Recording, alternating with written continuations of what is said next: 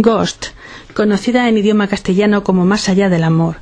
Película estrenada en España en octubre de 1990, rodada en Nueva York y como protagonistas a Patrick Swayze y Demi Moore, una pareja feliz cuya felicidad se ve truncada por la muerte de Sam Wade, que es Patrick Swayze, tras un atraco a la salida de un cine. El disparo le da en el corazón y Patrick es espectador invisible de su propia muerte. Película de culto que recibió una candidatura en los Oscars de 1990 a la mejor banda sonora de Maurice Jarre, padre del muy conocido Jean-Michel Jarre. Y es que a los que creemos en la vida después de la vida no podemos olvidarnos de esta música que escuchábamos una y otra vez entonces en una cinta de cassette, aprendiendo a contestar aún te quiero con la palabra idem. Maurice Jarre nació en septiembre de 1924 en Lyon, Francia, y murió el 29 de marzo del pasado año en Los Ángeles.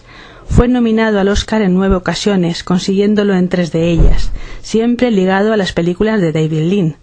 Con todos vosotros, la música de Maurice Jarre.